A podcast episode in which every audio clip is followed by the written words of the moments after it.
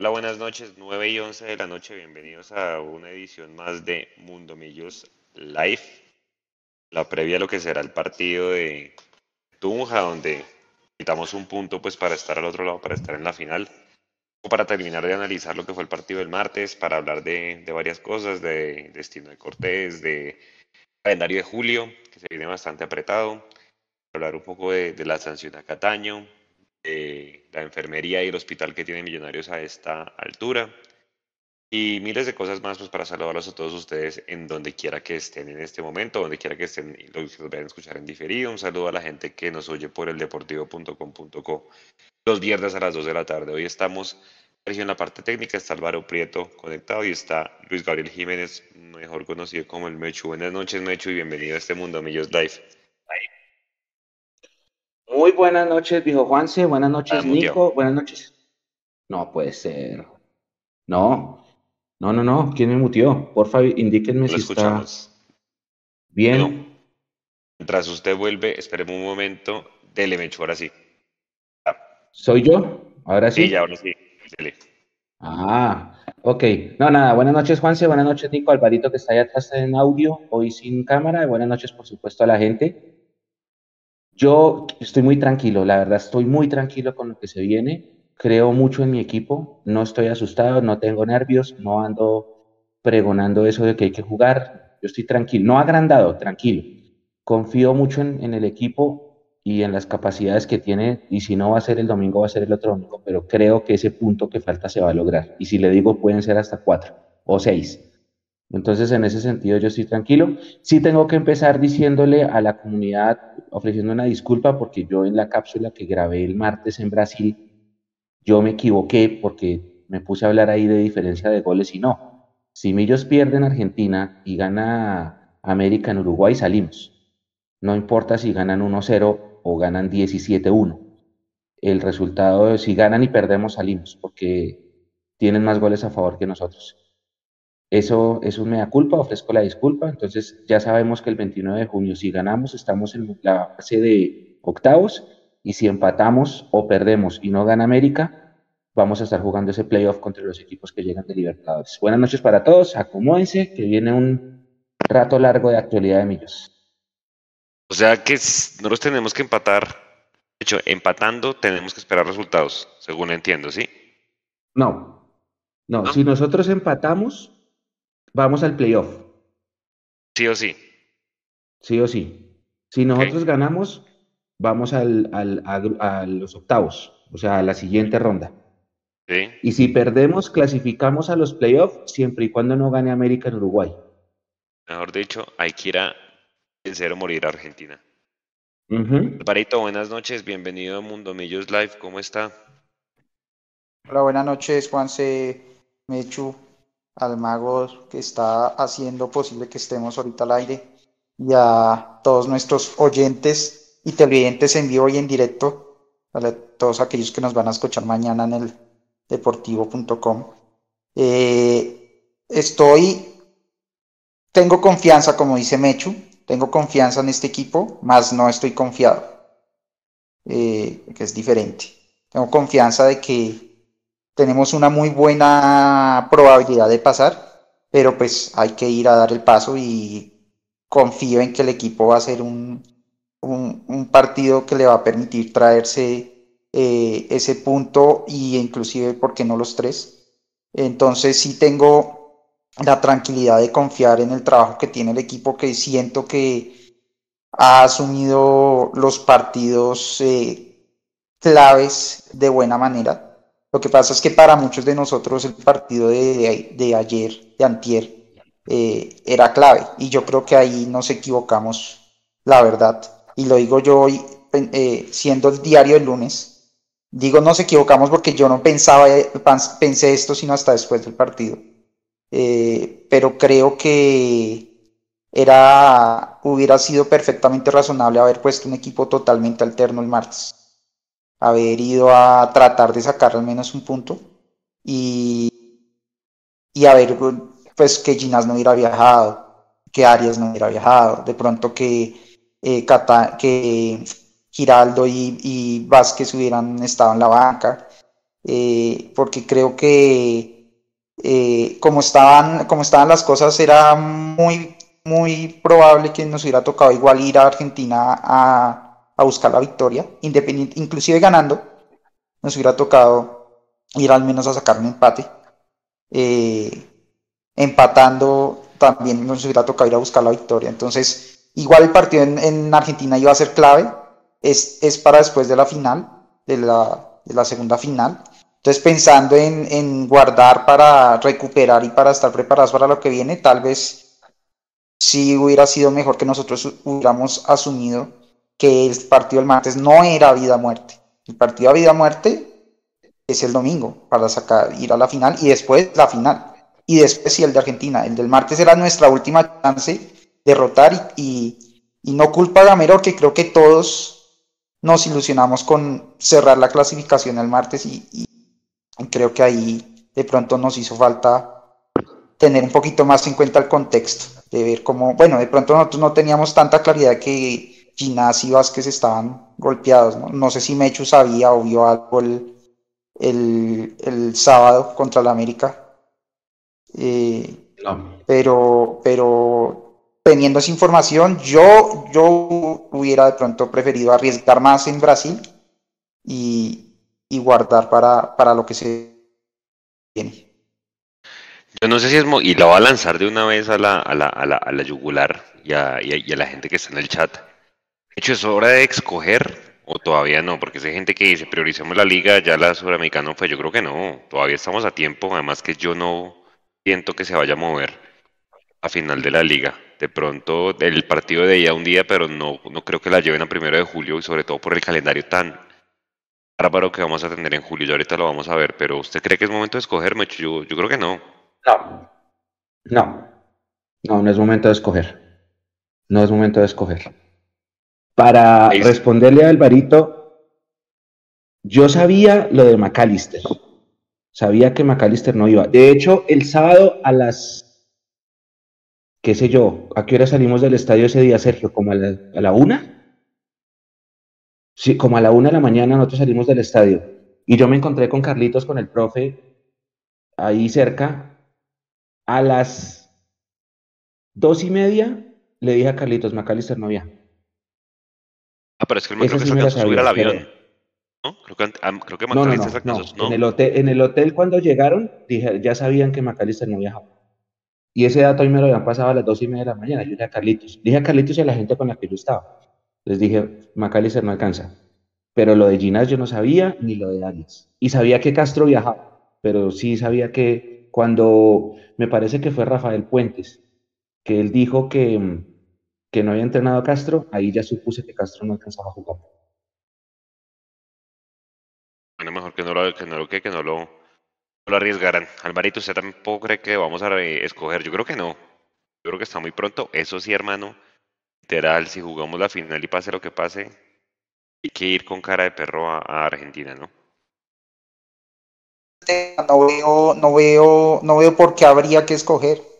Eh, porque pues no creo que en una eventual final de vuelta tengamos que estar pensando en si poner la titular en la final de vuelta o en Argentina. Creo que, que bajo cualquier circunstancia se pondría la titular en una final, eventual final de vuelta sí o sí. Entonces, no veo, no veo por qué habría que Yo creo que de aquí en adelante seguramente trataremos de poner lo que más tengamos en cada partido, excepto el de Medellín, si, si se nos dan Tunja, seguramente en Medellín ahorremos.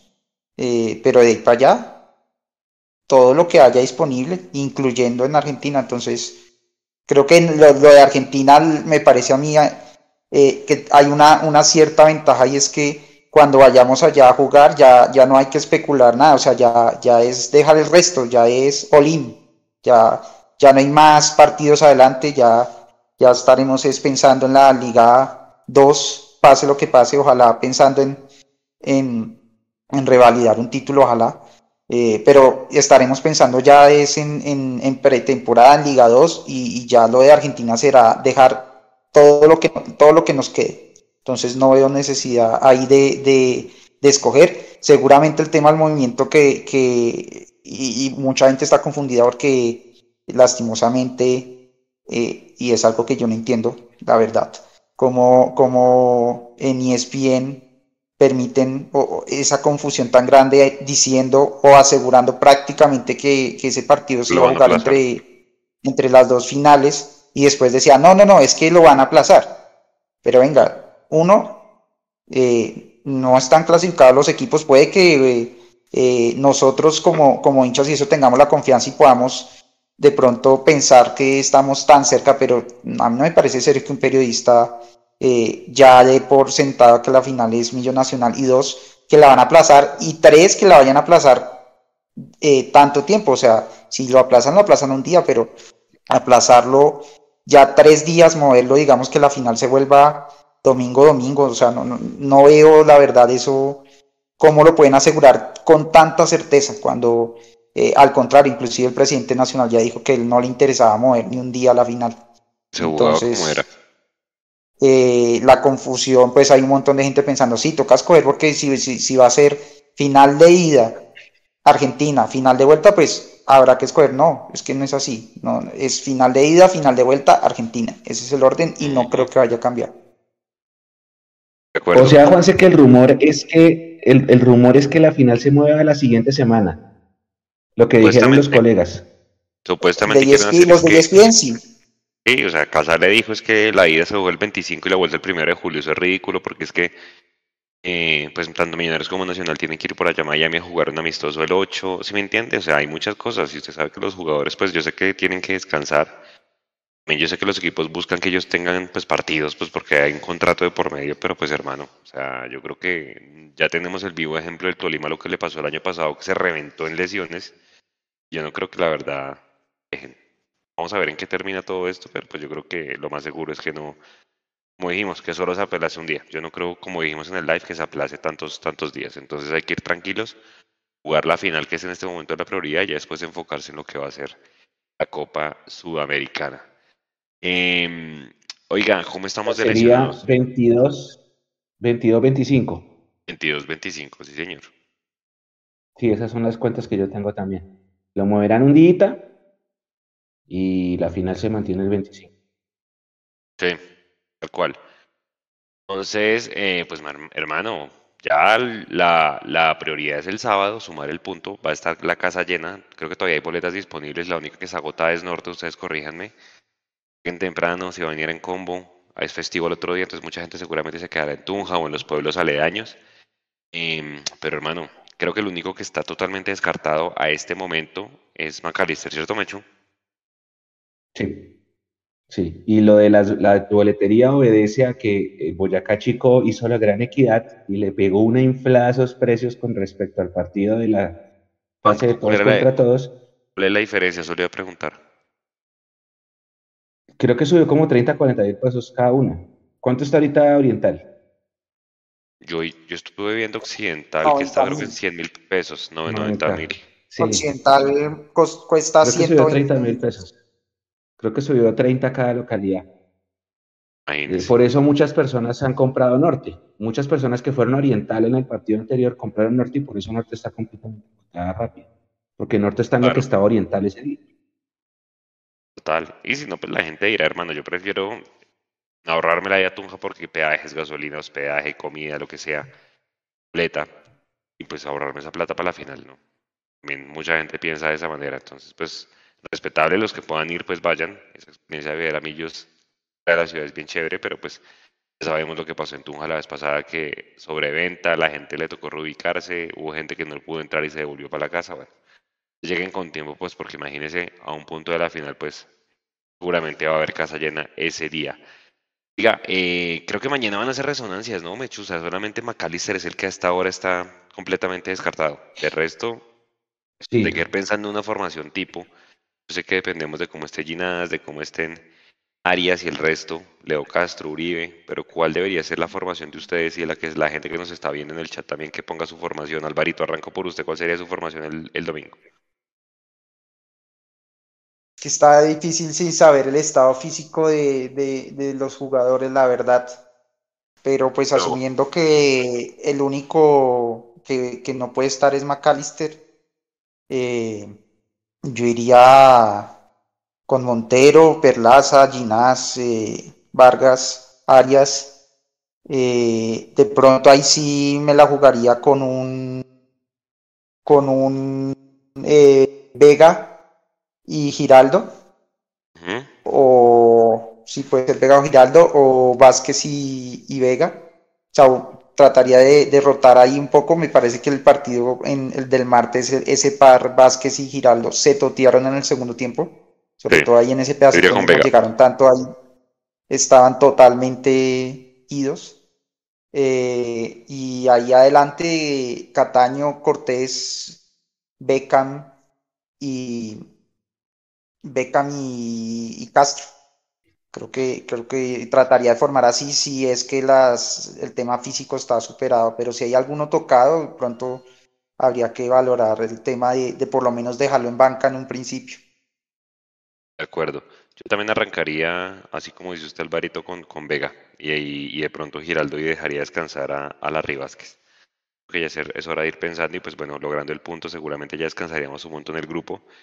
Claramente que juegue Vargas, que juegue que juegue Cortés, porque Cortés se va a la selección, que juegue Montero, casi que ellos dos jugarían y serían de una vez a la selección. Pero ¿cómo hacer Mechu para solucionar el tema de que cuando juega Macalister y no juega Cataño se ve muy solo y no tiene con quién tocar? Y cuando juega Cataño solo y no está Macalister, pues tampoco tiene con quién asociarse. ¿Cómo sería su formación? Está complicado. Está complicado. Yo también creo que va Cortés por un. Yo creo que se repite los mismos tres que jugaron en Brasil repiten al frente, o sea, Cataño en la mitad, Cortés por un lado y Paredes por el otro. Si definitivamente no se logra recuperar Leo, creo que el profe se iría con Beckham y no con Ramiro. Y Beckham de delante. O sea, suponiendo que estén todos ausentes, que estén o sea, que nos pase el mismo escenario de Brasil, de pronto creo yo que se va, se inclina más por Beckham. Yo creo que gustó más Beckham en el segundo tiempo que lo que había mostrado Ramiro en el primer tiempo. Entonces de pronto se iría por él. Em, ahora, pregunta, ¿estamos totalmente seguros? Es que ahí sáquenme de la duda ustedes, chicos. En situaciones normales, la convocatoria decía que los jugadores tenían que presentarse el 9, pero ya fijo van a jugar los dos, ¿no? O sea, fijo, fijo, Montero y Cortés van, alcanzan a estar y llegan después. Es que no sé cuándo viaja la selección. La selección tiene que haber. Como es un viaje a España, Sí. Dijeron que el fin de semana. Lejos, o sea, no sé si. Exacto. Porque por ahí ya está circulando información de que se van a, que tienen que llegar el 9, que se pierden el partido.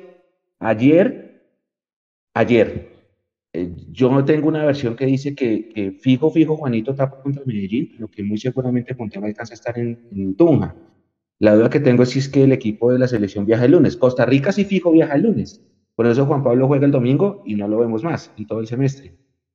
Pero, pero me queda la duda de Montero y Cortés. Sí, sí, sí, sí. Ellos alcanzan. Ellos alcanzan a, a, digamos, a jugar en Tunja y seguramente inmediatamente se irán para el, aeropuerto. Eh, y bueno, hablando de Cortés, venga, rápidamente saludamos y algunas personas que ya están conectadas dice mi Calderón, nómina confirmada, dice Montero, Arias, Vargas, Montero, Perlas, Moreno, Perlas, o sea, en vez de Ginas pone Moreno Paz. Giraldo Vázquez Vega, o sea, la línea de tres. Cortés Cataño Paredes, adelante. Y, si se recupera, Leo Castro. Dice aquí Carlos Ramírez sin Ginás, sin Maca ni Arias para el domingo. En duda, Ruiz, Uribe y Leo Castro. Dicen también eh, saludos desde, desde Chile, ya ella es Claudia Ramos que siempre se conecta con nosotros, un saludo para ella. Oscar Cuervo, dale embajador desde Quito, saludos, Quito, Ecuador. Víctor Montenegro, saludos desde Macheta con Dinamarca. Arevalo Gabo desde Ibagué, un saludo para él. Bueno, bastante gente conectada abrazo a esta grande hora.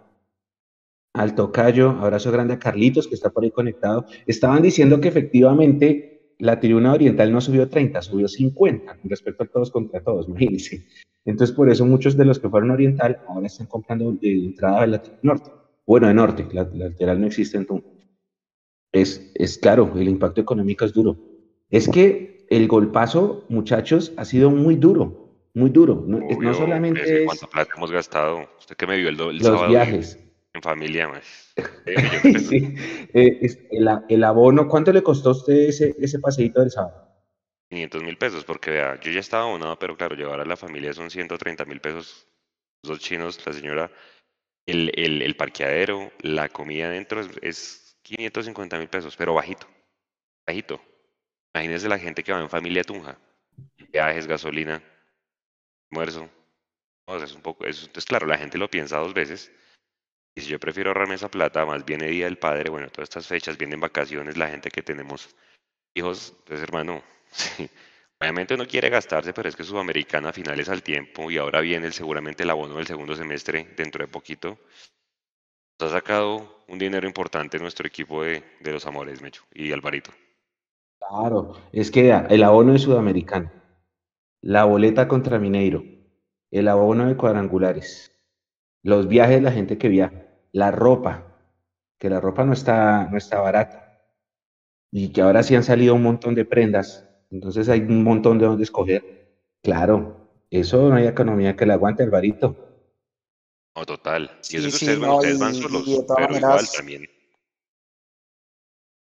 no, y de todas maneras la economía del país, si bien está mejorando de a poco, igual pues está el coletazo aún, coletazo de, de, de la inflación tan alta y bueno, en general es, es difícil, de todas maneras el que, el que pueda ir no, no, no, no pierda la oportunidad, nada como pues disfrutar de, de estar ahí, ojalá viendo al equipo, ojalá clasificando a la final, creo que como siempre digo yo, disfrutar el camino y esto es parte del camino, entonces el que tenga la oportunidad, eh, no, no lo dude. Sí, Eh, obvio.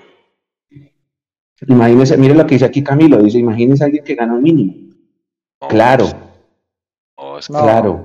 es, es que ahí es un buen Eh, tema y es no, y, y no quiero filosofar tanto sobre eso, pero eh, pues el fútbol, o sea, se dice que es el deporte del pueblo y demás, pero el fútbol, la verdad, si, si fuera el deporte del pueblo, pues un jugador no ganaría lo que una persona del común le costaría décadas en un solo mes.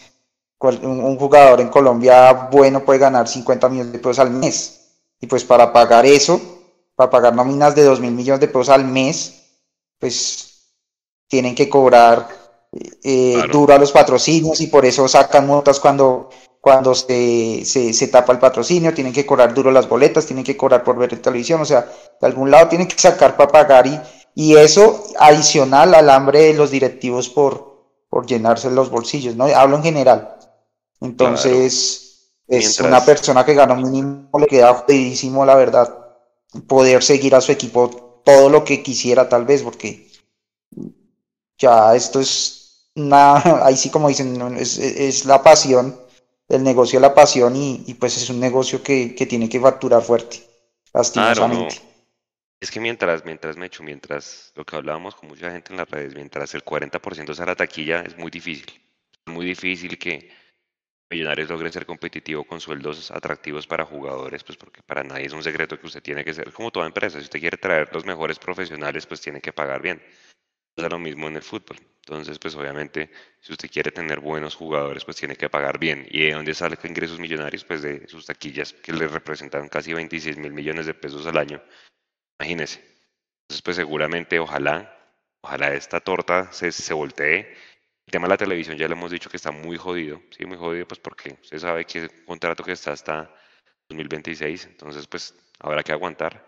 Pues seguramente si, si la porción de venta de jugadores pues se mejora, entendería que eso debería tender a, disminuir, pero por ahora va a ser muy difícil que el plan estadio sea más asequible. Sí, yo creo que es, es una lástima porque mucha gente, hermano, se muere por ir, yo creo, y me estoy anticipando, muchachos, ojalá que no, si clasificamos a la final el sábado, el domingo, digamos que en el partido con Medellín usted sabe que todo el mundo piensa regalo boleta, no puedo ir, me fui de viaje, además porque es un puente, creo que es el, partido del Medellín es en el Día del Padre, el fin de semana el Día del Padre, la gente va a empezar, me voy de viaje, entiende, regalo la boleta, vendo boletas, o sea, va a haber boletas por todo lado, ojalá que no, porque es que en ese, cumple, en ese fin de semana es el cumpleaños de Millos, y qué mejor que el estadio esté lleno en el cumpleaños de Millos, como para despedir al equipo día a la, a la final, ¿no?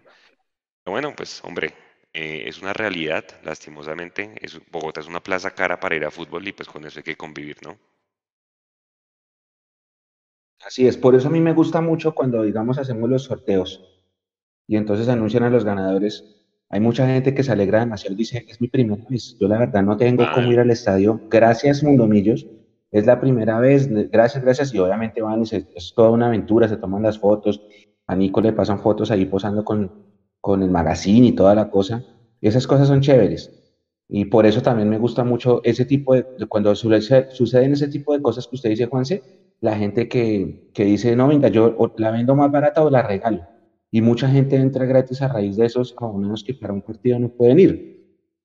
O que tienen muchos abonos porque hacen venta de boletería y, y se quedan con las, con las boletas en las manos. Pero sí, claro, De es lo que dice Alvarito.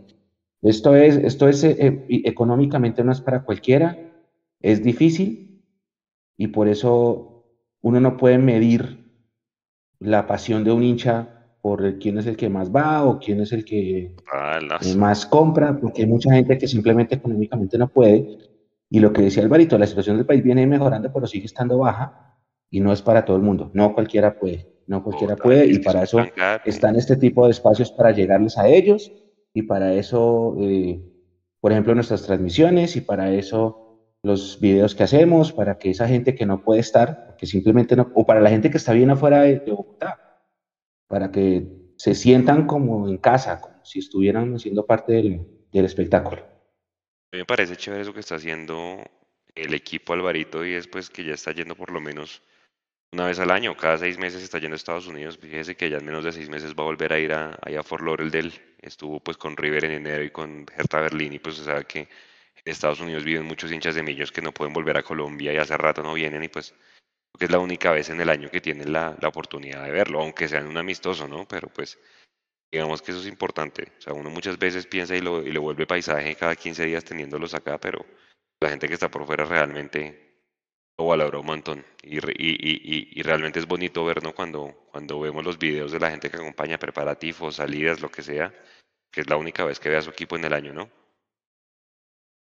Sí, sí, lo que usted dice, me parece bien especial. Y, pero yo ya, ya lo había comentado antes, a mí no me gusta, hay dos cosas ahí para, pues, para corregir. A mí me parece que definitivamente en algún momento, o sea, no sé qué tenga que pasar para que de verdad los presidentes de los clubes se den cuenta que tienen que cambiar ese calendario, porque ya, y creo que ya lo vamos a ver ahora.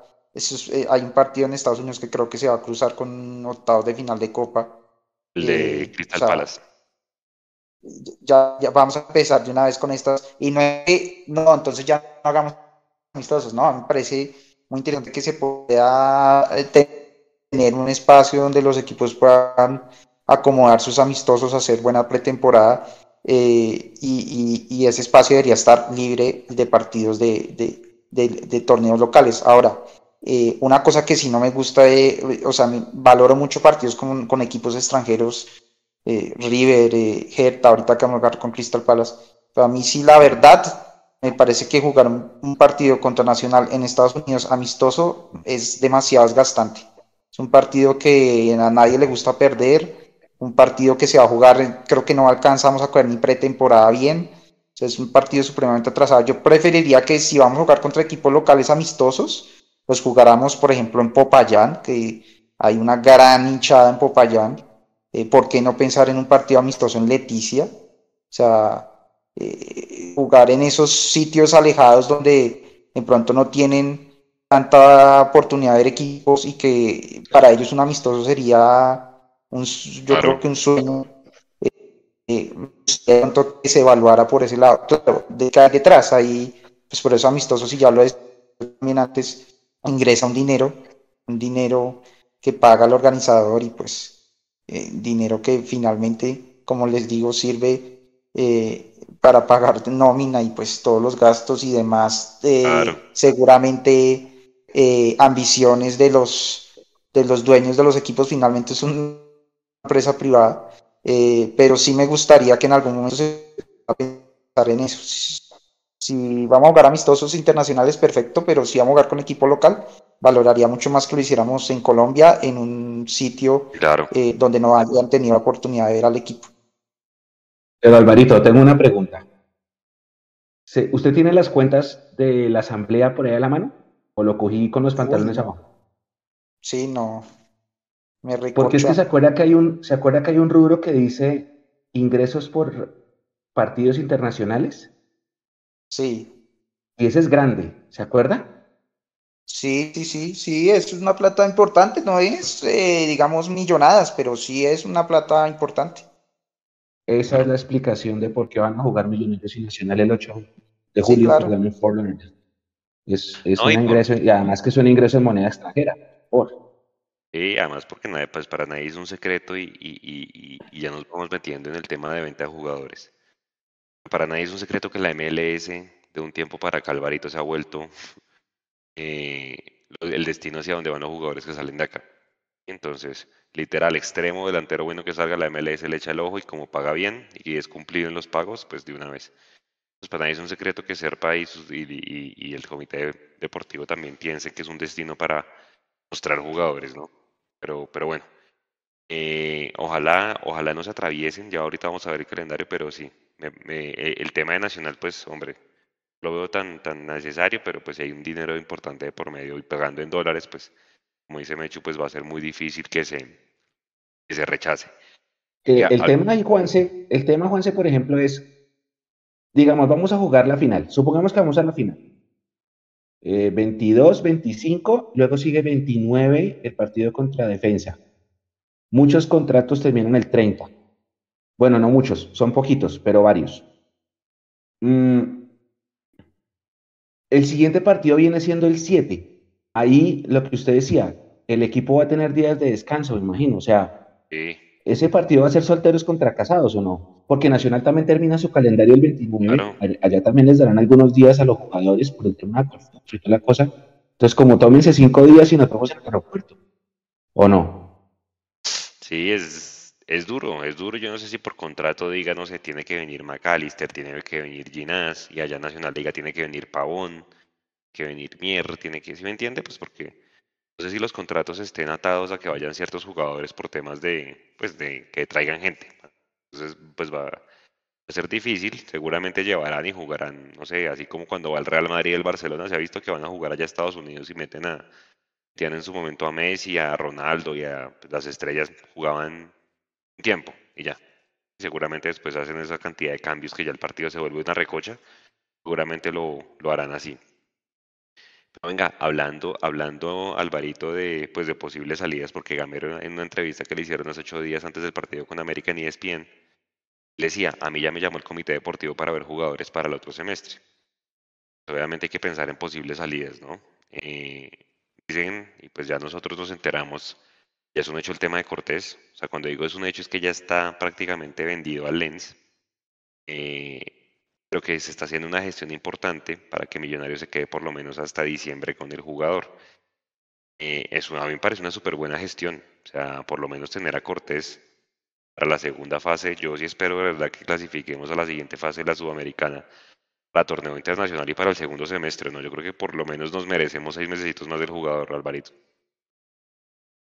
Eh, pero bueno, para ir a aclarar, porque digamos que la información que, que teníamos hasta el momento es que pues lo del Lens estaba ahí andando, pero no estaba cerrado.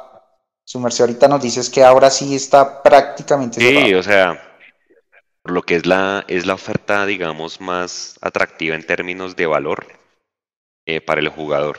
Y obviamente, y creo que hay usted mejor que nadie para que desmienta lo que muchos dicen de es que eso es pasar plata de un bolsillo al otro. Porque acá ya no sería No. como lo que hizo antes, sino ya es plata, o sea, es plata que el, Lens va a pagar el jugador. Sí, claro, Inclusive sí, Millonarios se plata queda con un que- porcentaje. Contablemente va a entrar y tiene que haber un giro de dinero y el dinero tiene que entrar acá y tendrá que entrar al balance contable y contablemente Cortés es un activo que tiene un precio dentro del, dentro del estado financiero que, que va, va, va a restar dentro de los activos, eh, digamos que no son corrientes y va a entrar un activo corriente que va a ser un dinero que seguramente se pagará a cuotas normalmente. eh, eso acuerdan unas cuotas eh, y que va a entrar, que va a entrar. Entonces, ahí lo otro, a ver, seguramente muchos quisiéramos que fuera tal vez un equipo de, de más renombre. Eh, digamos que eso es lo que uno piensa con, con el corazón y con la pasión, pero si uno se pone a ver, eh, a veces es bueno que vayan también a equipos que no sean tan de renombre, pero que tengan puesto, digamos, no fijo, pero mucha chance de jugar. Eh, y no hablo de que necesariamente tenga que ser Lens, pero sí un equipo pues que no, que no tenga una obligación, digamos, de ser campeón de Champions, pero que sí pueda tenerlo en unas posiciones donde, donde se pueda mostrar. Lens es un equipo que va a jugar eh, Champions. Eh, entonces, pues a mí lo único que no me gusta mucho es el valor que ha venido sonando alrededor de, de ese negocio, que es 4 millones de dólares y por el 80% creo que pues me hubiera gustado un poquito más. Creo que de los jugadores que, que ah, se han generado en este ciclo es el mejor. Pero bueno, lo otro es que el Lens pues, pues es que es, o sea, yo, yo trato de ver también el fútbol un poco con la lógica capitalista que hay debajo y, y, si yo Amber Capital hago una inversión eh, teniendo varios equipos de fútbol, eh, pues es apenas no, esperable que apenas salga un muy, muy, buen jugador de uno de mis equipos lo quiera llevar a, a, mi equipo principal, por decirlo así, ¿no? O sea, esa es la gracia, ¿no? Yo creo que, que, que si el Manchester City ve un muy buen jugador en cualquiera de sus filiales, pues va a revisar qué negocio hace interno para, para llevarle. Yo creo que eso pasa en cualquier compañía multinacional, ¿no? ven algún buen vendedor en una región y se lo llevan a una región de pronto donde crean que pueda crecer más. Claro. Ah, Entonces, pues nada, o sea, desde que paguen, paguen bien, que bueno, 4 millones no está mal, hubiera podido ser mejor, que paguen bien, que paguen cumplido eh, y que no hagan negocios ahí raros de que envían algún jugador o pagan en especie o alguna cosa rara, sino que sea platica constante y sonante, pues bueno, creo que era de más o menos esperar que, que a falta de una mucha mejor oferta de, se terminará dando este negocio. Es que a mí me dicen lo siguiente en el chat, Tengo... voy a leer. A ver, dele, dele, dele. Dice, dice, el negocio con el EN se cierra porque es la oferta más alta, más seria. Tengan en cuenta que Millonarios no tiene antecedente vendiendo jugadores. Es la verdad, o sea, nosotros no somos el Junior, no somos Nacional que ha vendido históricamente jugadores por encima de los 5 millones de dólares. Eh, y pues obviamente eso es lo que hay que ver. O sea, históricamente no es que seamos un club pues que exporte, que saque jugadores a la lata y pues hombre, si es la más seria y la más alta en la historia de azul y blanco, pues seguramente habrá que, que, que tomarla. Y, pues bueno, ojalá a mí me parecería un negociazo Álvaro, más allá del precio que pudiese ser más alto, pues el hecho de que nos lo permitan tener seis meses más. Eso sí sería bueno para el jugador, para que madure más, pues también para millonarios, para poder disfrutarlo. Hecho, ahora sí, perdón. Tengo una duda. No se supone que Lens va, o sea, no se supone, no, Lens va a jugar Champions. Sí, es que ¿Por qué dejarlo hasta diciembre? Una pregunta de pronto. Esa, esa no me termina de cuadrar. O sea, te vas a llevar al mejor jugador del Mundial Sub-20, me imagino porque quieres reforzar un plantel para jugar. Yo no sé si es la primera Champions de Lens. No, no conozco la historia de Lens, pero pues es meritorio que van a jugar Champions. ¿No deberían armar un plantel para reforzarlo y jugar esa, esa Champions y no esperar? Sí, es un buen punto. Lo que pasa es que dirán, pues quiero el jugador más maduro, o sea, le veo potencial, pero pues quiero tenerlo más maduro y, y, por ahí. Un Real Madrid. Un Real Madrid más o menos, no, pero me echo ahí como para, porque después, o sea, le cubre un poquito los tomates. Julián Álvarez de River lo compraron así, ¿no? El City lo compró seis meses antes y lo dijo yo. Pero es que ahí tenía un poquito más de lógica porque ellos lo compraron en diciembre. Sí. Y entonces, pues, para empezar temporada, que allá empieza en junio, pues, pero aquí lo raro es que ya van a empezar temporada y, empezarían prestándolos, y eso está raro, pero me echo ahí para cubrirle un poquito los tomates. Cortés fue el mejor jugador del mundial. O el de Italia, ¿no? Pues del, Colombia, de Colombia sí. Pues sí, no, le fue bien, hizo goles. ¿A dónde llegó?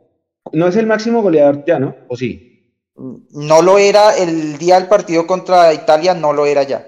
Iba de segundo. Sí. Y no, y este man... Iba segundo. Bueno, está bien. El mejor de la selección colombiana de fútbol. Para. Uno de los mejores. De Italia ya lleva ocho, hoy metió uno. Sí. Sí, yo creo que y, obviamente. Y el, y bueno, la, el, yo le estaba haciendo yo le estaba haciendo fuerza a Estados Unidos que lo había ganado todo hasta que enfrentó a Uruguay y Perú. Pero bueno. Eh, pero sí, sí, también me gustó mucho esa selección. Tiene un futuro interesante. Aunque cuando discutí eso con un colega me dijo, es que no le ganaron a nadie. Bueno, esperemos, esperemos. Vamos a ojalá si se lo llevan a la de mayores, Lorenzo lo ponga contra Alemania un poquito. Sí. Que no aguanta que lo lleve a pasión. Sí. Hay tres dudas en el chat. A la gente está escribiendo desaforadamente. Hay tres dudas. La primera la hace David Mayorga. Dice? Que dice, están entendiendo que hay mucha gente que va solo cuando podemos y que él preguntaba que la pendeja del clasiquero. Yo voy a dar una explicación muy personal del tema, que no es la última palabra, pero es mi última palabra. Alvarito y Juan se pueden complementar si están o no de acuerdo, y ustedes allá en sus casas, y si escuchan esto en diferido también. La terminología de clasiquero nace por allá terminando los 90 y comenzando los 2000, cuando en los partidos contra Santa Fe Nacional de América el estadio se dividía en dos mitades. Entonces, una mitad era azul, toda la mitad norte era azul y la mitad sur, toda la mitad, toda, o sea, todo oriental, occidental y la lateral era del color del rival, roja o verde. En los partidos que no eran clásicos, o sea, Millonarios Huila, Tolima, Once Caldas, eh, ¿quién más estaba? Bueno, no sé, Real Cartagena, Bucaramanga. Al estadio entraban 3.000 personas. 3.000, que era media lateral, la, parte de la mitad hacia arriba de norte, y las barras de Univami, y bueno, no sé si las agremiaciones ya existían, la mayoría eran barras y cortesías. Y por eso al estadio ustedes ven las notas de los periódicos de la época y el partido clase B o clase C eran solo 3.000 personas. Por eso cuando, se, cuando un clásico, que si eran 35.000, por eso nació esa terminología de clasiqueros, porque había gente que definitivamente iba al estadio solamente contra Nacional y Santa Fe, ni siquiera Junior, era Nacional, América y Santa Fe, tampoco el Cali. Eso era en esa época, en la que habían 3.000 personas con un partido chiquito. Pero ahorita, ahorita, con 13.000 abonados, el término clasiquero es imposible ya de usarlo, porque ya más de la mitad o, o casi la mitad del aforo del estadio se va en abonos. Entonces los tiempos han cambiado, todo ha cambiado, es muy diferente a cuando se, se expresó ese término por primera vez hace muchísimo tiempo. Esa es la explicación. Y la otra pregunta que estaba haciendo la Alejo, que dice que por qué yo le digo a Álvaro Alvarito y a Absalón no le digo Absalomcito, yo le digo a Absalom Absalao. Eh, y Alvarito, si es que Alvarito hace cuánto nos conocemos, yo siempre le dije Alvarito, Uy, desde, desde cuando América nos alcanzó en estrellas. 2011, creo que fue. Esa es la explicación de por qué. Y siempre. siempre el Alvarito, Alvarito.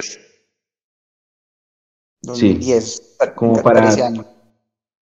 Y Absalón yo lo conozco desde más o menos 2011 y también Absalón. Siempre ha sido Absalón.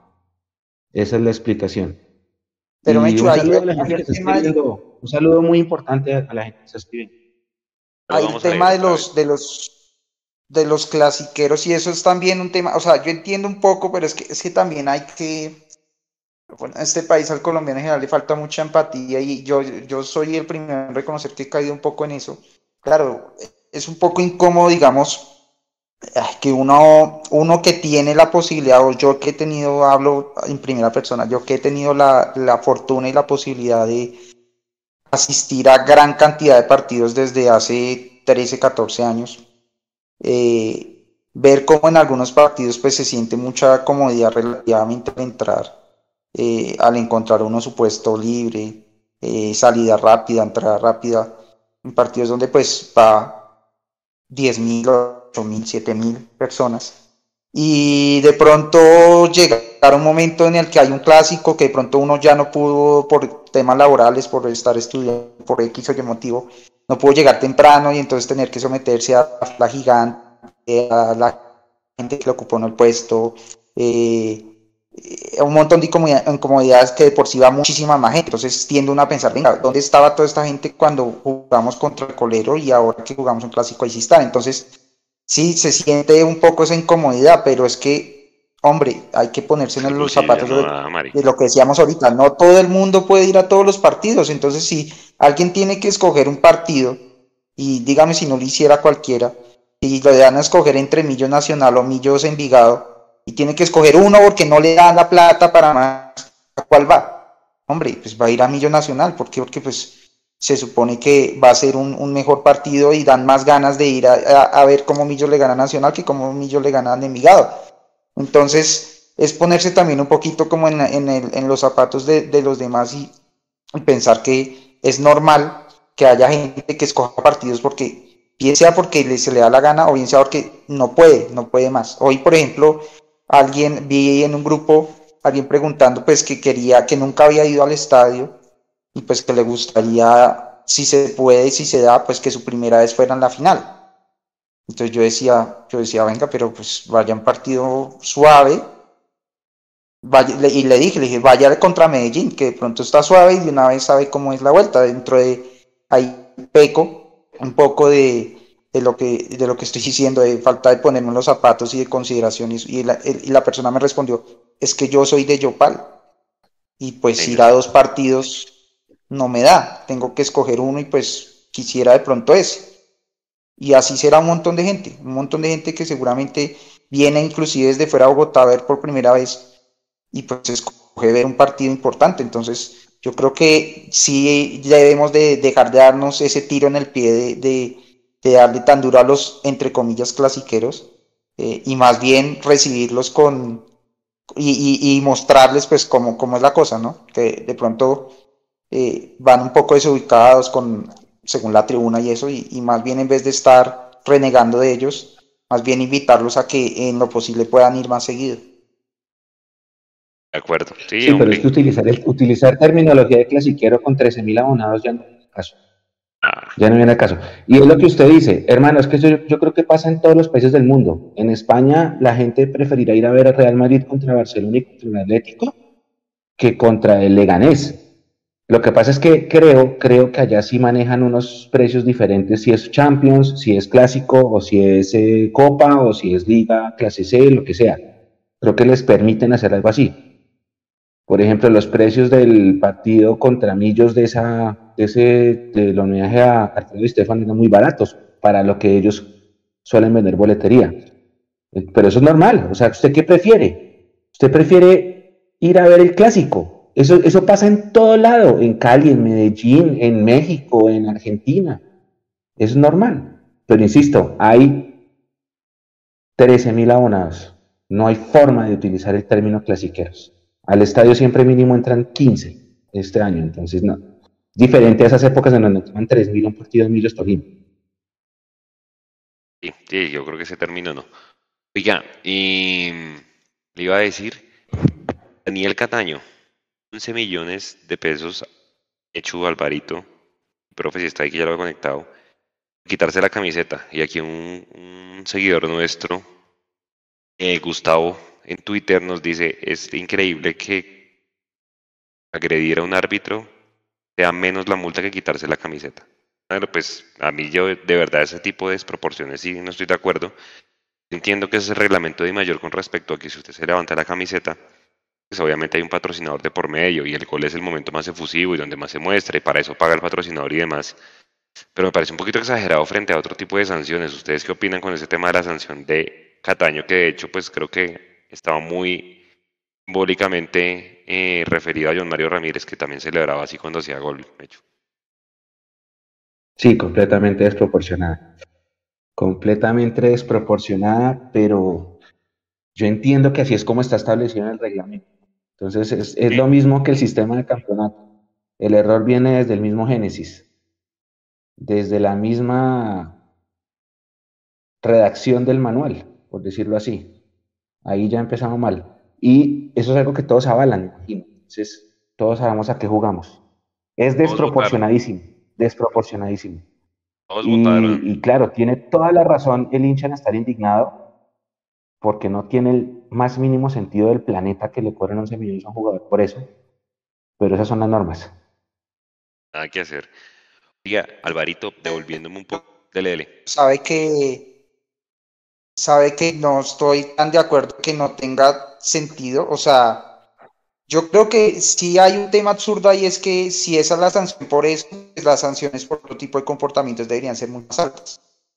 Sí, también. pues sí, también. vuelvo yo al tema que les decía antes, son jugadores cualquier cantidad de dinero, para ganar toda esa cantidad de dinero, eh, el sistema, sistema no, me refiero al sistema de juego ni al sistema campeonato, sino en general el sistema financiero eh, requiere generar ingresos y parte de esos ingresos que generas con patrocinio. Y pues Andina hizo un pago de una buena cantidad de dinero para que su marca exhiba, sobre todo en los momentos donde más se va a mostrar que es el si, si, si el, al patrocinador le tapan su, su, pues creo que sí va en contra de ese sistema del mismo, del mismo, del, del cual se está beneficiando el mismo jugador que está ganando eh, muy por encima de, lo que un trabajador promedio podría ganar. Entonces, bajo esa lógica del sistema, me parece que sí tiene sentido que cobren una multa fuerte por hacer eso. Pero eh, lo que yo criticaría ahí es bueno, empezando que a mí me gustaría que el sistema no funcionara de una forma diferente, que no tuviera que verse tan eh, tanta cantidad de dinero involucrado que pudiera ser un poco más accesible para todos y que no tuviéramos que estar hablando de que por tapar un, un, logo de un patrocinador tenga, se tenga que pagar tanta plata, pero pues así es el sistema. Pero lo otro es eh, que las sanciones, otro tipo de sanciones que pronto no tienen que ver con los logos, pero que sí eh, hacen ver feo el producto como faltas groseras, eh, como canchas mm, en mal estado, como malos arbitrajes, eh, temas que de pronto no afectan directamente al patrocinador, pero que indirectamente hacen que el producto se vea feo y menos atractivo y lo vea menos gente. Creo que ahí deberían ser las sanciones también más proporcionales. Vea el dato de hoy, Mechu. De Alvarito, para, para el dato random de hoy, como dicen. Y el Inter de Miami llegó a 6.3 millones de seguidores en Instagram. Antes del anuncio de Messi tenía 953 mil. En este momento es el club más seguido de toda la MLS y también tiene más seguidores que todos los equipos de fútbol de la MLB, NFL y NHL. Solo lo superan seis equipos de la NBA. Acabaron de dar el dato acá, la cuenta Juez Central, que es muy buena, tira datos chéveres. Diga, con esa llegada a Messi, la MLS sí se va a volver un, destino, digamos, atractivo y, de pronto tanto jugador que está sacando millonarios es atractivo para que siga sacando jugadores allá, pues a excepción de Cortés. Porque vea, o sea, el golazo que metió el Chicho Arango devolviéndose a Estados Unidos, muchachos, o sea, se fue hasta el 2026 después de estar casi borrado en el Pachuca porque jugó fue al final. Alvarito se fue al Real Salt Lake, o sea, va a hacer dupla con Carlos Andrés Gómez. Chévere esa dupla. Eh, y se fue como jugador franquicia, ¿no? Es que le llaman. Qué golazo que se hizo. Los que preguntan Alvarito, no, Millonarios ya no recibe ahí nada. Eh, el Envigado sí recibe. Millonarios solamente hasta la transferencia con Pachuca recibió ella no recibe nada. El que sí recibe es Envigado por temas de solidaridad, porque entiendo que el jugador estuvo entre los 17 y los 23 años allá en el Envigado y pues hizo parte de su proceso Pero Juan formativo. Juan, se me echó una duda. La primera vez que vino Chicho, ¿cuántos años tenía? ya le digo, ya le digo. Espéreme. Yo estoy casi seguro que tenía menos de 23. Ya digo, téngalo, téngalo. ahí me quedaba la duda. De por lo demás, sí, lo que dice Juan, si el ingreso por la transferencia no, no, no, no clasifica. Y, y, no es que la MLS ya era un destino. Es que la verdad llevamos años eh, menospreciando la MLS, creo yo. Cuando ya llegó la MLS 21. Es 21, ahí está. Bueno, habrá que ver eso. No sé si ahí era de Millonarios. No, sí.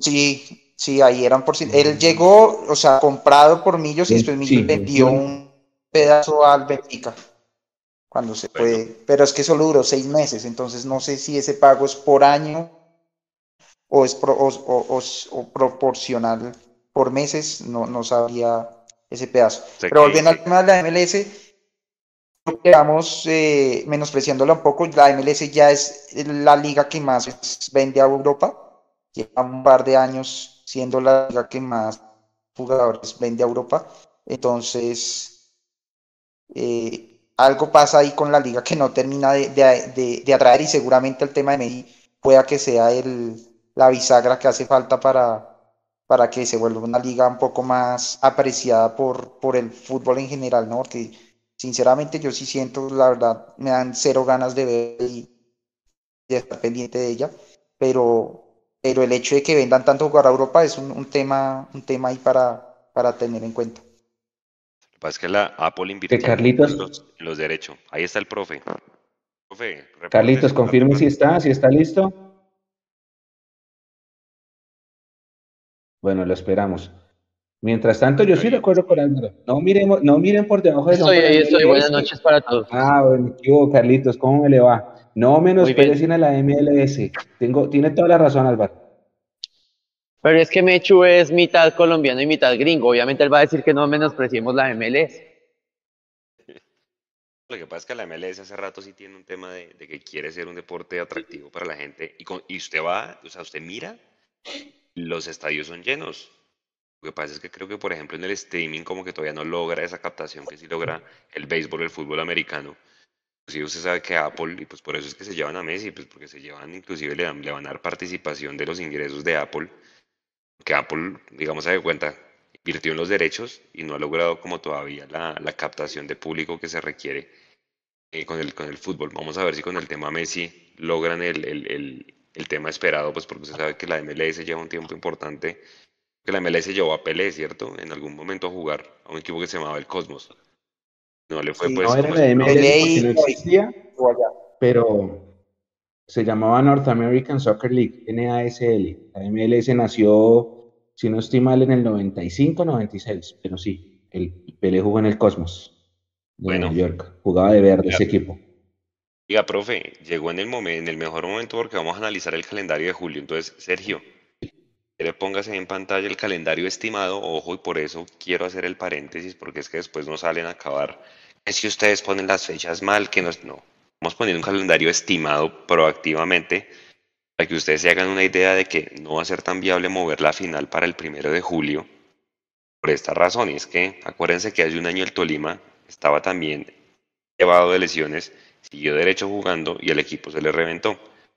Pues Mechu, le a la gente eh, qué es lo que jugaría Millonarios en, julio. Bueno, hay tres partidos de liga. Ahí con asterisco, esto hay que explicarlo de nuevo. Puede haber dos partidos de Sudamericana dependiendo de cómo salga el resultado de la última fecha. Y hay dos partidos amistosos.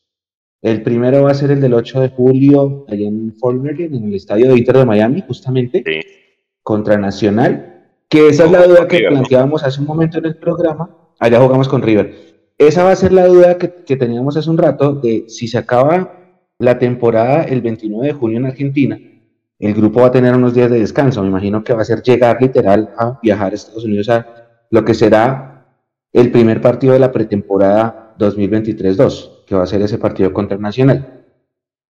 Después de eso viene la posible, el posible partido de día de los playoffs. Digo posible porque si eso pasa, clasificamos segundos. Vuelvo a explicarlo. Para que Millos pase segundo tienen que pasar dos cosas, o empatar en Argentina o perder y que no gane América Mineiro en Uruguay. Si se dan esos resultados, Millos termina segundo y tendrá que jugar ese playoff. Si Millos gana en Argentina, clasifica directo a los octavos de final que van a ser en agosto y esos dos partidos salen del calendario. Por eso los dibujamos con ese, con ese logo de Sudamericana, explicando que puede pasar que lo juguemos.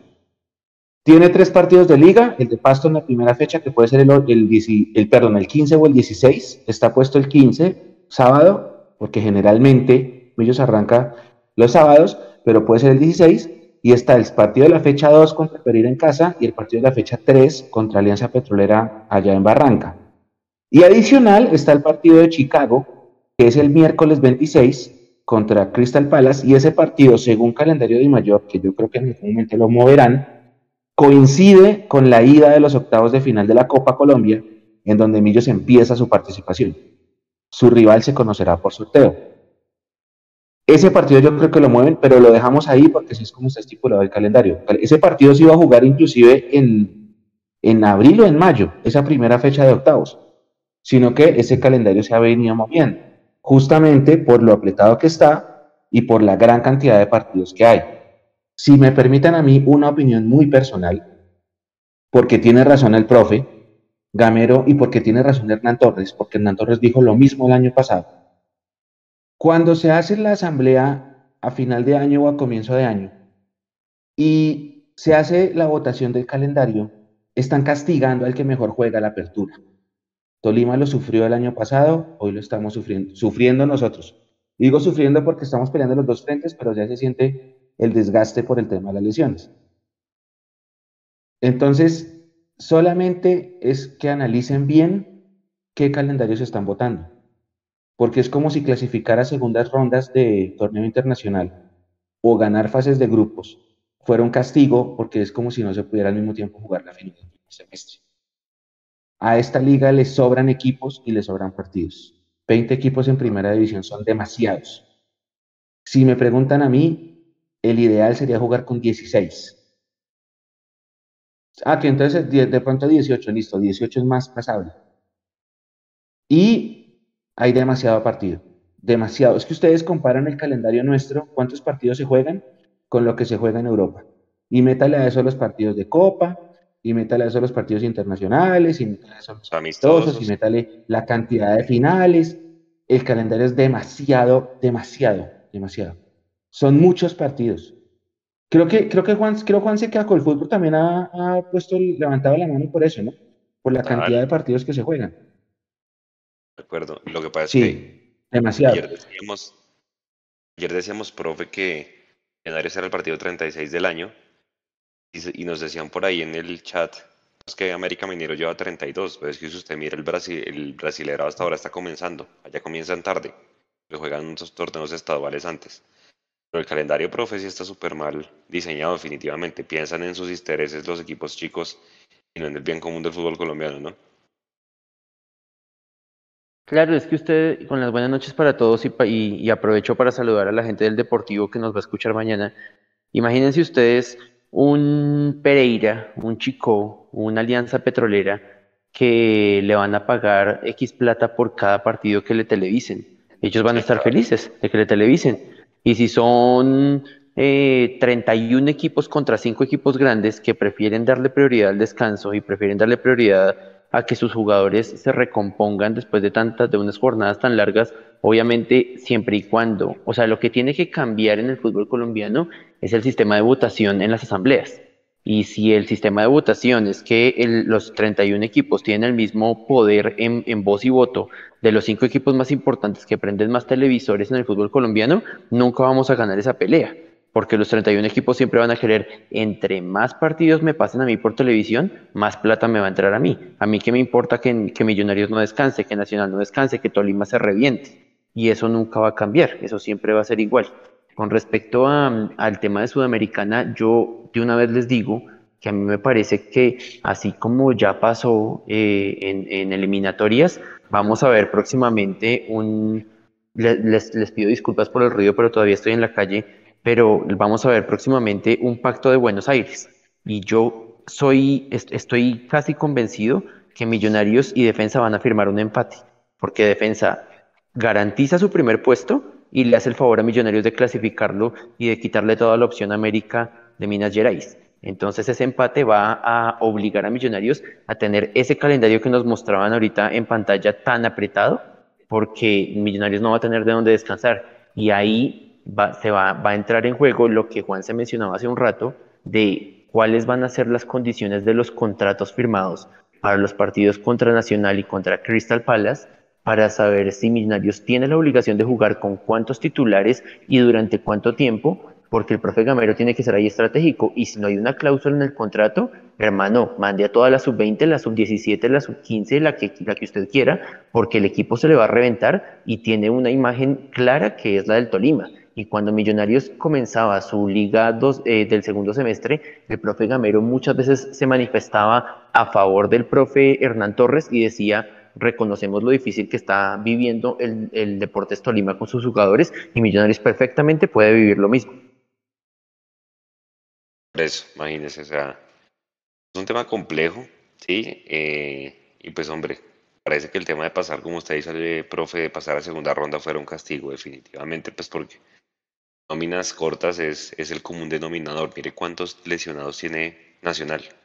O sea, no solo Millonarios, Nacional también tiene lesionados en muchos equipos, muchos equipos que, hombre, al final, pues, el Medellín yo creo que también le tocó priorizar y pues por eso priorizó la Copa por encima de, de, de, de la Liga, seguramente por temas económicos. Y así con todos. Entonces, hombre, va a ser difícil. Juan, sí. Pero ahorita mirando el calendario estaba pensando en algo porque pues eh, Di Mayor merece pues todo el palo que ya le hemos dado respecto a estos calendarios, que no es de este torneo ni de este año, sino de, años pasados. Pero, pero mirando el tema, creo que con Mebol también se está, se está pasando un poquito, porque si vemos la fase de grupo cierra el 29 de junio, ¿cierto? y el, los playoffs de Sudamericana los ponen el 10, el, ya en julio, o sea, no da ni 15 días de, descanso. No sé qué pensó la Conmebol respecto a la pretemporada o el descanso de mitad de año para los equipos que vayan a jugar esos playoffs. Prácticamente no van a tener, porque entiendo que después eh, los octavos son la primera, segunda semana de agosto. Entonces, digamos que si que Di Mayor organiza, organiza por fin, y eso, eso va a ser hasta Comic Con si llega a pasar. Di Mayor organiza por fin sus torneos y, hay una para importante a mitad de año. Eh, entonces ahora va a ser con mejor la que no va a dejar para los equipos, según veo, porque eh, esos playoffs de Sudamericana están muy encima también.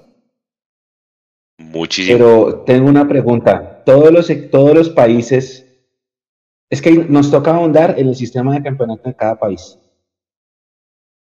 ¿Cómo juega cada, por ejemplo, Peñarol ganó la apertura de Uruguay hace un montón de tiempo, el equipo está jugando un torneo intermedio.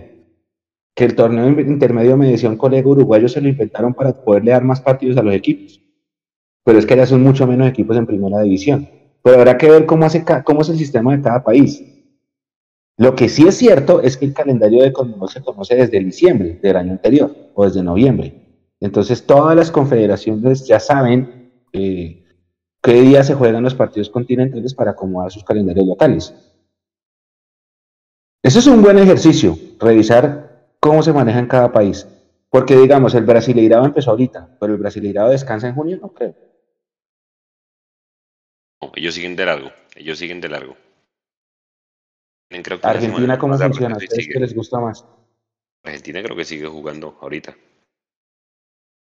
sigue, Uruguay me imagino sigue. hay que ver, hay que ver cómo es cada sistema de campeonato de cada país. Yo insisto, hay muchos equipos acá en Colombia, muchos. Ese, esa cosa que se inventaron para tratar de ascender a la América en su momento, esos cuadrangulares, eso le hizo mucho daño al calendario. Mucho. Imagínense.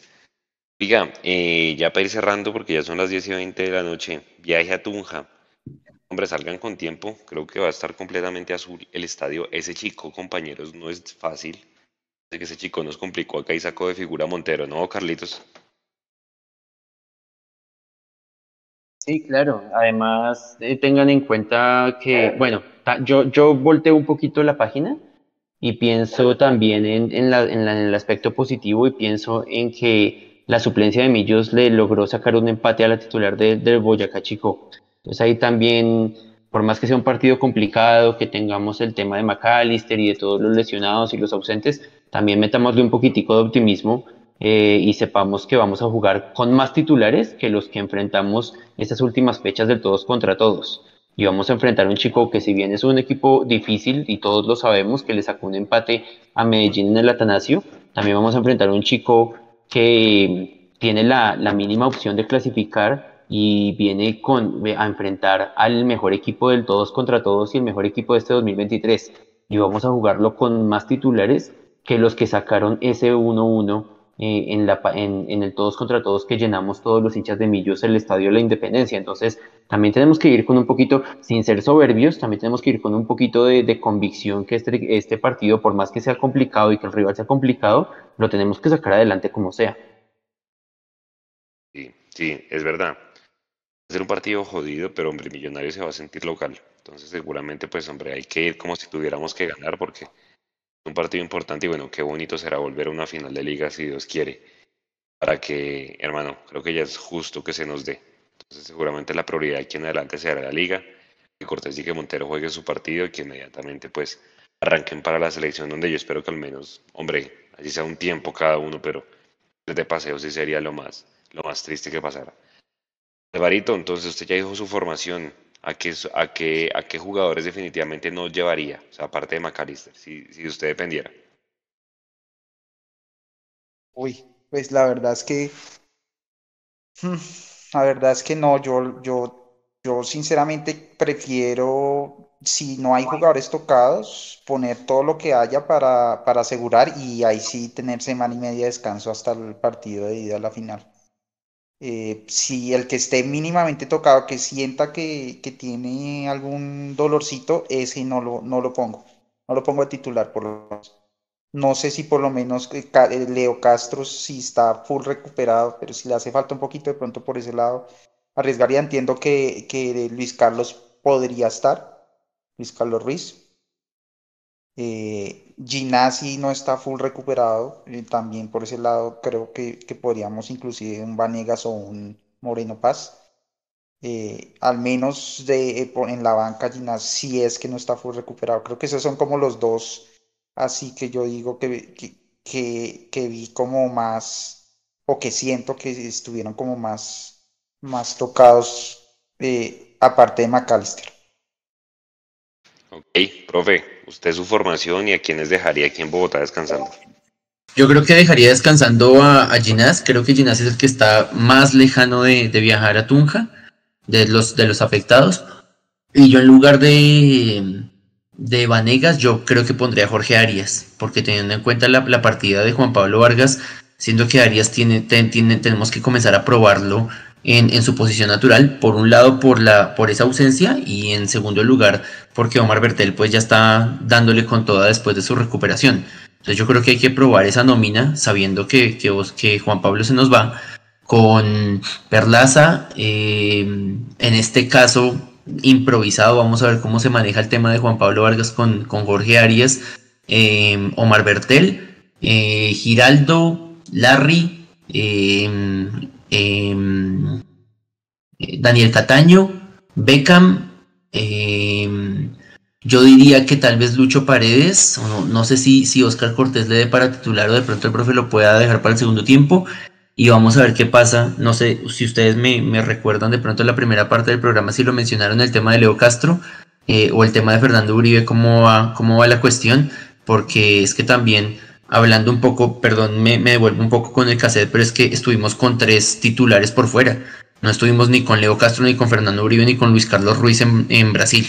Y es algo también que la gente tiene que tener en cuenta y vamos a ver el profe cómo lo plantea o si de pronto va a volver a darle la oportunidad a Ramiro en esa titular contra el Boyacá Chico. De acuerdo, de acuerdo. Chusta, ¿quién deja? No, yo voy por la misma línea de Álvaro si hay un jugador que tenga 5% de lesión, que se quede, porque viene semana larga y es importante para recuperarlos. Entonces, no hay que arriesgar a ninguno, a ninguno. Además, recuerden que Millos tiene triple posibilidad de clasificar. Triple. No es, no es el partido en Tunja. Si no se logra en Tunja, va a ser en Medellín contra el Medellín y aún así, si no se logra contra el Medellín, toca esperar que Chico no gane en Cali. Es, es, las probabilidades son muy altas, según como era 98 punto y pico por ciento, no hay que arriesgar, hay que arriesgar, hay que llevar a los que estén bien. Hay que llevar, y confiar, y confiar. Nosotros no tenemos por qué tener miedo. Estamos a un punto, no, no hay que tener hay que confiar en el equipo que tenemos. Eso es. De acuerdo. Dice aquí tu boleta que se agotó norte y sur. Bueno, sur es que es una tribuna chiquitica, o sea, hay haber, no sé, 100 personas allá en, allá en Tunja.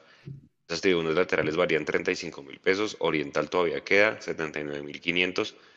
Parece que Oriental, digamos, ese tercer piso nunca lo habilitan, entonces vayan con tiempo. Y Occidental en el Estadio la Independencia, Mechu, compañeros, vale 106 mil 100 pesos. Entonces, pues hombre, si tienen el dinero, si tienen los medios, háganle, acompañen al equipo porque qué bonito que se sintiera local, se va a sentir local, pero pues que el estadio completamente azul va a ser importante.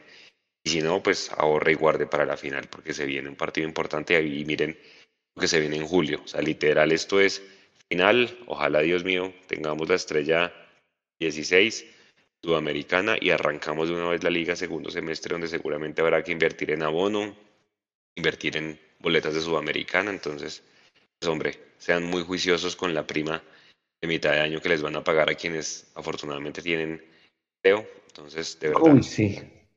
de, la planeense porque vienen, vacaciones, vienen dos puentes, los que tienen hijos, pues los niños en vacaciones también generan gastos. Bueno, si usted quiere salir a darse unas vacaciones. Entonces, ese tipo de cosas. va a salir, Juanse? Es donde no, estamos, estoy mirando, pero todo está carísimo. O sea, viajar a Colombia está literalmente muy costoso. Entonces, pues, hombre, de verdad que si usted quiere acompañar a ellos, pues planea. O sea que en dos semanas, en dos semanas Juan se está otra vez en Disneyland. Acuérdense no, de quisiera. Diga, eh, no, de verdad, planeense muy bien. Y ahí es donde, donde dice Mechu, profe, estamos hablando antes de que usted, antes de que usted entrara. Eh, pues juzgar a alguien de clasiquero hoy porque no puede ir, no tiene los medios, pues hoy es bien complicado porque es que ya no hay tapas de Pepsi para ir, ya no, ya no hay boleta asequible como lo había antes. Hoy, ir al estadio es un lujo, para nadie es un secreto, ¿no? Sí, yo los venía escuchando con esa discusión y tengo, ah, madre, les, les confieso que yo tengo como de, lado y lado sobre ese tema, porque yo entiendo los costos, pero justamente por eso nosotros aclaramos, los, los abonados no es que seamos unos privilegiados, es que los abonados entendimos que nos sale mucho más barato abonarnos que comprar boletas sueltas. Y así no hay que escoger los partidos. O inclusive los abonados también muchas veces escogen partidos y tienen la, la, fortuna de que me pierdo este partido porque me sale un viaje, porque tengo un matrimonio, porque tengo un compromiso familiar, pero sé que tengo otros nueve, otros ocho partidos para ir y aún así me sale mucho más barato que comprar una boleta suelta. Entonces, miren, yo les pongo el ejemplo de América. Jugamos contra América la semana pasada y yo tuve a cuatro personas al lado mío en Oriental que pagaron 180 mil pesos en la reventa de esa boleta. Y a nosotros nos, el abono nos costó 160 por tres partidos. Entonces es lo que uno dice, hermano, no es, no es un tema de lujo, sino es un tema más bien de ahorro y el abonado no es, no es que sea un privilegiado, sino que es más bien que es consciente que de entre agosto y noviembre o diciembre, si se quiere, se ahorra para el abono de 2024.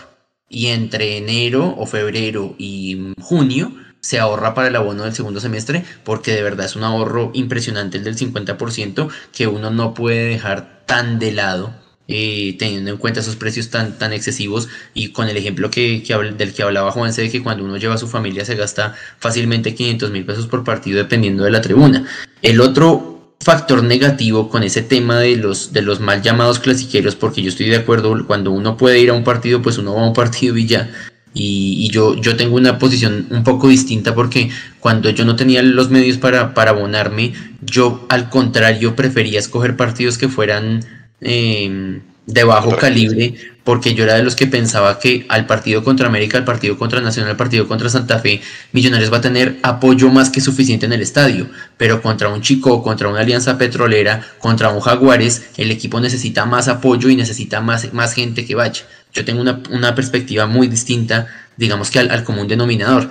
Pero el otro punto negativo de esos clásicos es que cuando se llenan de gente que no va, es cuando se llena de gente que putea al equipo cuando lleva cinco minutos y Elvis Perlaza deja ir un balón por la lateral y comienzan con insultos racistas y comienzan a agarrarse con el equipo en lugar de apoyarlo, le meten mucha más presión. Y esa es la mayoría que a veces uno ve en ese común denominador que el 70% o el 60% de los asistentes a un partido de tal envergadura es gente que nunca va y que se siente con el derecho de insultar a nuestros propios jugadores, de ser racistas, de ser em, xenófobos y de insultarlos por el primer error, el segundo error o el tercer error que ven en la cancha, porque el que no es clasique, el que es clasiquero, perdón, y no está habituado a ver que el equipo lucha, que el equipo camina, el equipo va trabajando el, partido minuto a minuto y va sobre la marcha, va trabajando ese resultado, se desespera porque quiere que el equipo en el minuto 10 ya vaya ganando 2-0, 3-0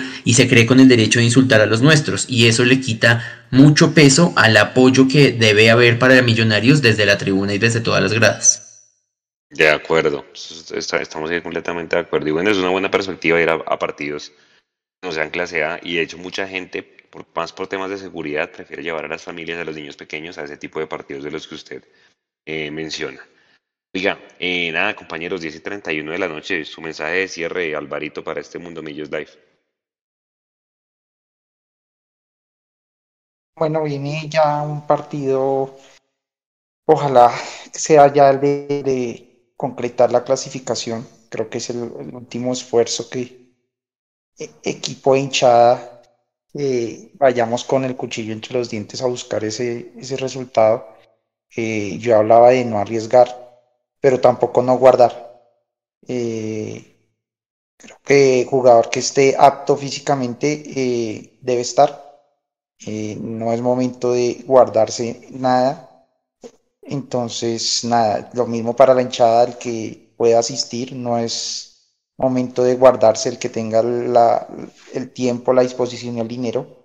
Eh, invitadísimo a, estar con, los que vamos ya a Tunja, darle ese, ese último empujón al equipo para que podamos eh, estar tranquilos semana y media pensando en, en la final. De acuerdo.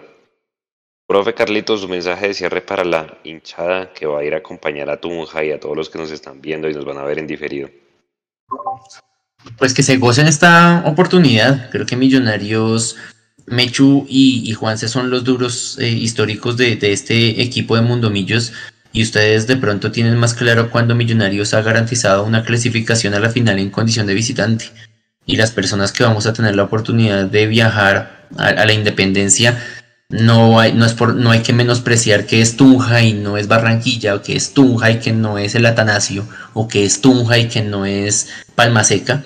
Finalmente es un partido de visitante, como, como quiera que se vea, que tenemos la, la posibilidad de sentir hacer sentir a Millonarios local, sí, por supuesto, pero es también algo muy bonito eh, lograr una clasificación, una final en condición de visitante y los que vamos a tener la oportunidad de acompañarlo, Alvarito, Mechu, yo voy a estar allá también, con mis amigos, eh, que, que, nos disfrutemos este momento porque Millonarios también nos está dando eh, un, presente muy próspero, un presente muy esperanzador y que vayamos por supuesto en paz, que vayamos con tranquilidad a oriental, a norte, a occidental y esos poquiticos que van a sur a disfrutarnos ojalá una clasificación y un regreso a Bogotá felices que nos permitan también descansar semana y media eh, y recuperar a todos nuestros jugadores, pero gozarnos este momento y, todos tirar para el mismo lado para eh, lograr, así sea un punto, no importa, pero lograr la clasificación. Ojo, que no, no sé si, si ustedes lo mencionaron en el programa,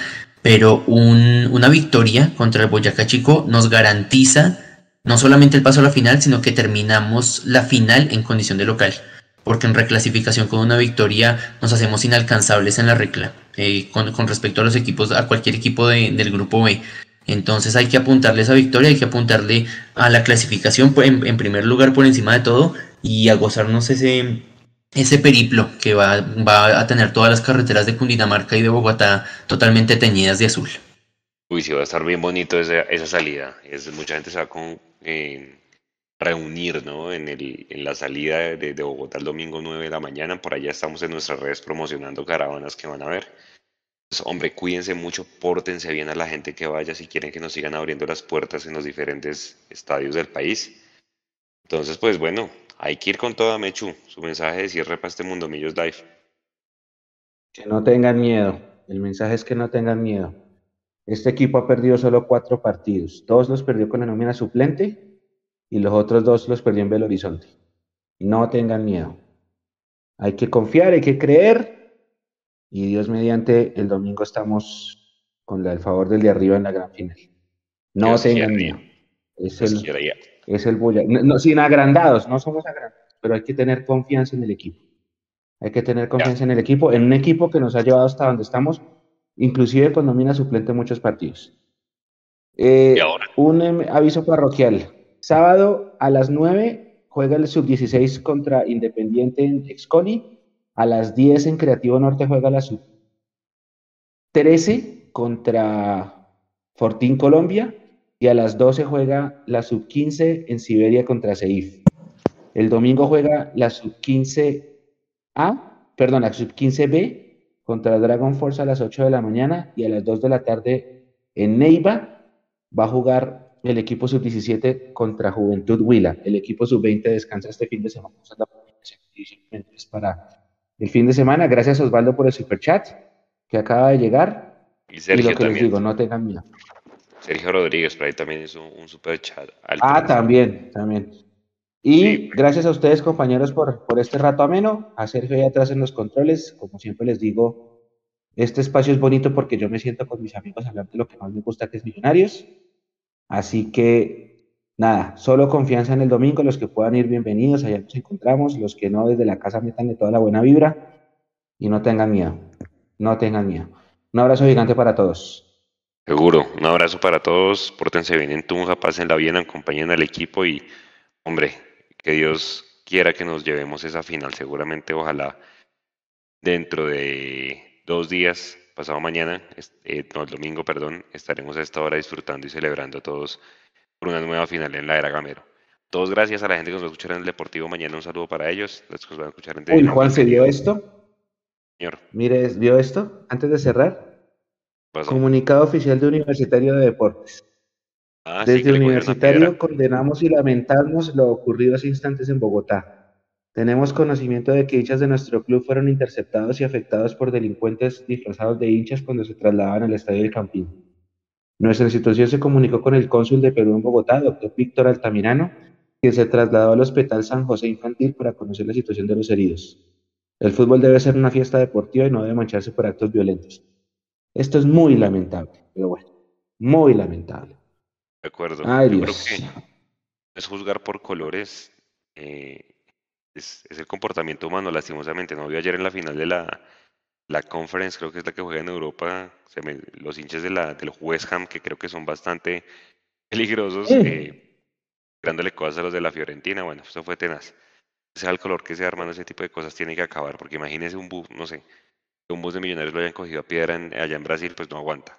De verdad, eso tiene que parar y bueno, ojalá la gente que viajó desde Perú para ver a su equipo, pues esté bien. Los que resultaron heridos. Compañeros, a toda la gente que nos va a ¿Quién ver. ganó? Ganó, ganó West Ham, ¿cierto? Sí. Sí, ganó West Ham. A toda la gente que nos está viendo, que Sí. nos va a ver mañana en diferido, en el deportivo.com, un abrazo. Gracias por estar con nosotros y por hacernos el aguante y seguramente pues nos veremos en el tercer tiempo el domingo después del partido. Un abrazo para todos, descansen y buen fin de semana y buen puente para todos. Chao.